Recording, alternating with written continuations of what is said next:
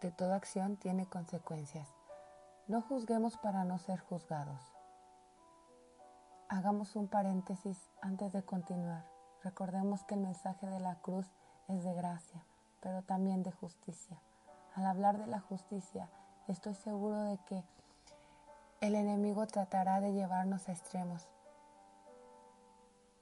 Por eso, antes de buscar el porqué de nuestra desgracia, tengamos en cuenta la enfermedad, pobreza, accidente o circunstancia adversa no siempre se debe a una mala siembra o un pecado. No todo lo que nos pasa es consecuencia de lo que sembramos. Hay cosas que no entendemos en esos casos. Demos gracias a Dios y preguntémosle cuál es su propósito. Evitemos que el diablo traiga condenación porque él aprovecha un devocional como este para eso.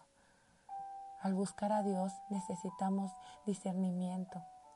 Pablo habla de la diferencia entre Satanás que trae culpabilidad y remordimiento y su tristeza lleva a la muerte, y el Espíritu Santo que trae la convicción de pecado que nos lleva a la libertad, el amor y la paz.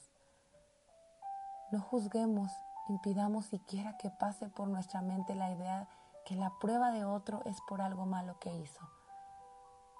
Hay de los que dicen, por algo será. ¿Quién sabe qué pecado cometió el desgraciado? El momento en el que tenemos esos pensamientos, las consecuencias sobre nosotros son peores.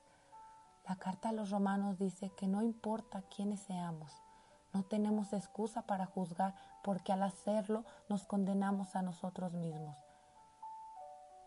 En Mateo se nos demanda que no juzguemos para, que para no ser juzgados, es decir, para que eso no se nos devuelva. Ya cerremos el paréntesis. Ahora la pregunta a considerar los próximos días es, ¿por qué las cosas me están saliendo mal?